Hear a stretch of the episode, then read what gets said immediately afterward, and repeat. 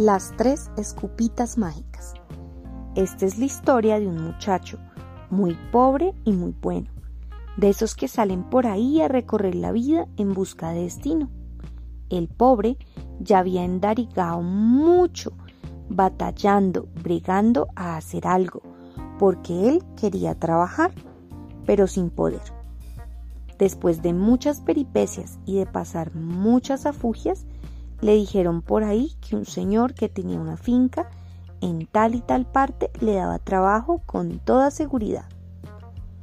Cuando el muchacho averiguó con la gente que vivía cerquita, le dijeron que cuidado, que no se le fuera a ocurrir irse para allá, porque en esa finca vivía un matrimonio que llamaban Estefanía y Ambrosión, y que comían cristianos. Eh, yo estoy tan varado que siempre me voy a arriesgar a ver cómo me va. Y así fue que llegó a la finca, a pedir trabajo.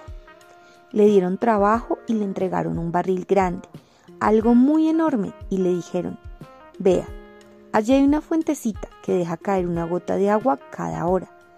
Vaya, llene este barril, que si no lo trae allá en la tarde, es muerto. Y ni bregue a volarse. Arcilón, que así llamaba el muchacho, se fue para la fuentecita, acomodó el barril y se puso a esperar. A la media hora cayó una gotica. Esperó. A la hora cayó otra gotita. Pero como el barril estaba seco, la madera se chupaba las gotas que le caían y este pobre muchacho ahí haciendo fuerza. Como a la hora del almuerzo vino Mercedes, una muchacha de esas agraciadas, boquisabrosas y de ojitos tímidos, a traerle el almuerzo. Y así que vio al muchacho tan triste que ni quería probar bocado.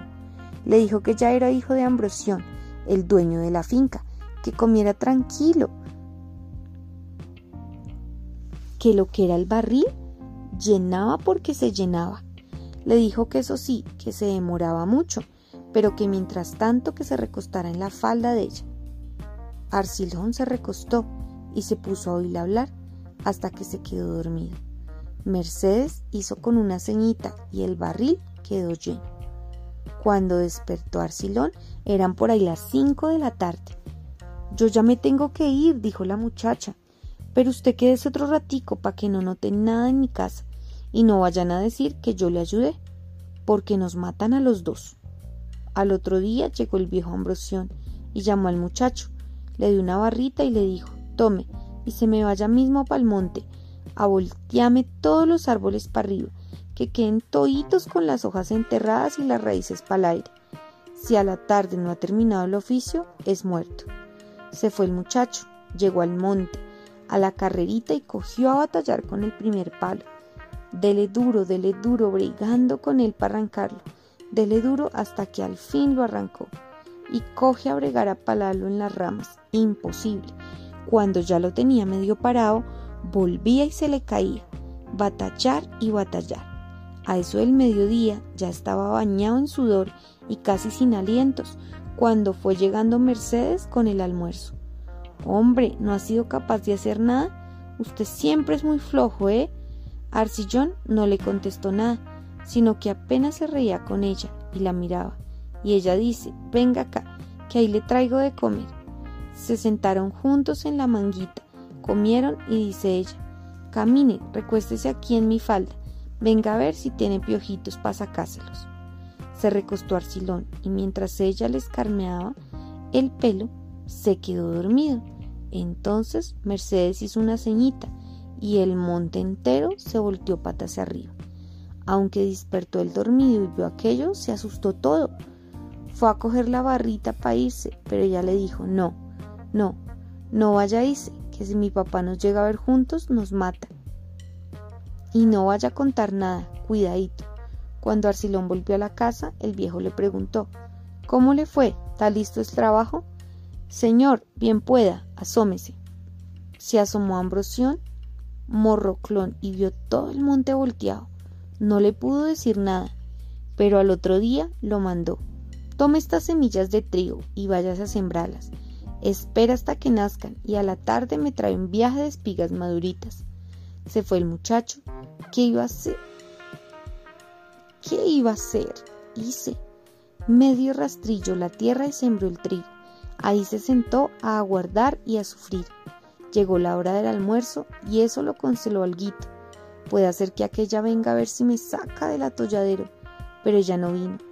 Ya por la tarde se fue apareciendo Mercedes con la comida.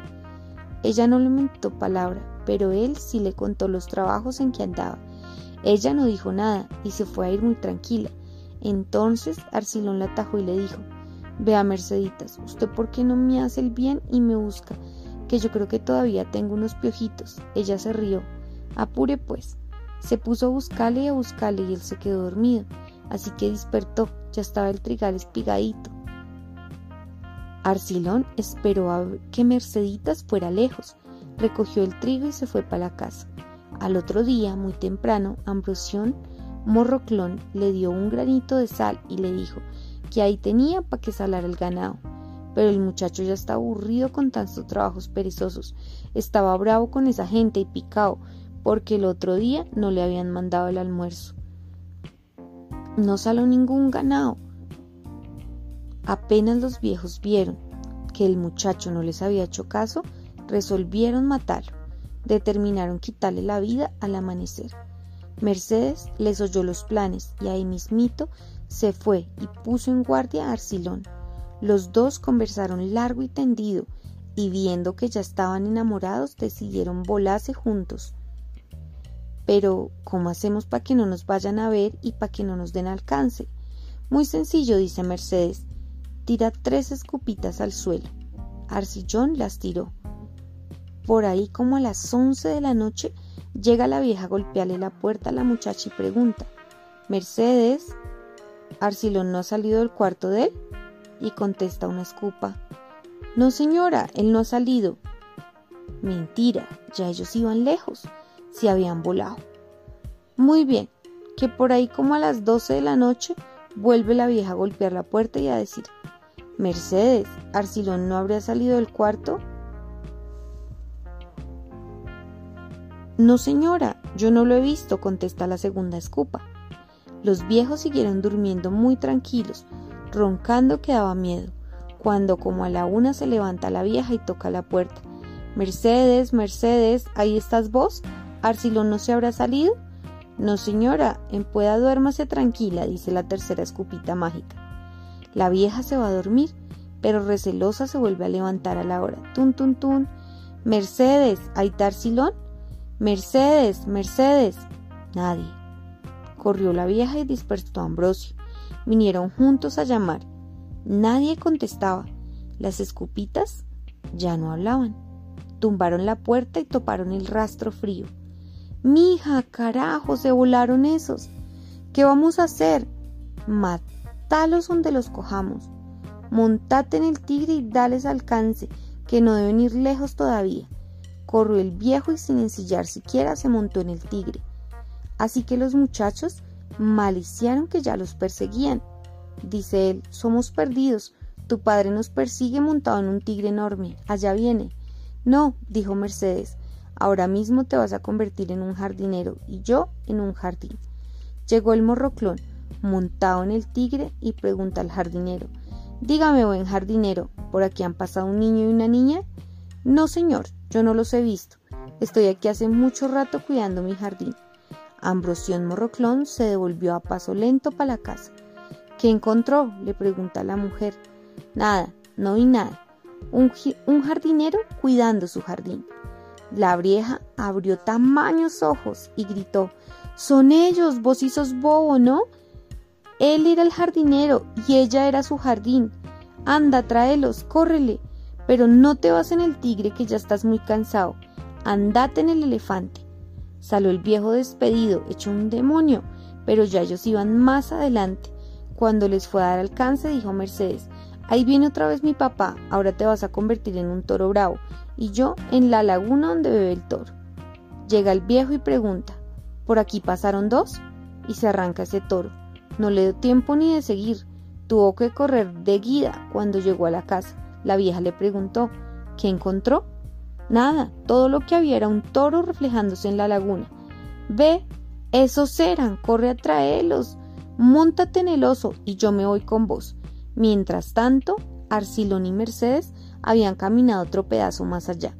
Cuando se vieron perseguidos otra vez, ella dijo, Conviértete ahora en una cabra muy grande y yo en un arroyo crecido.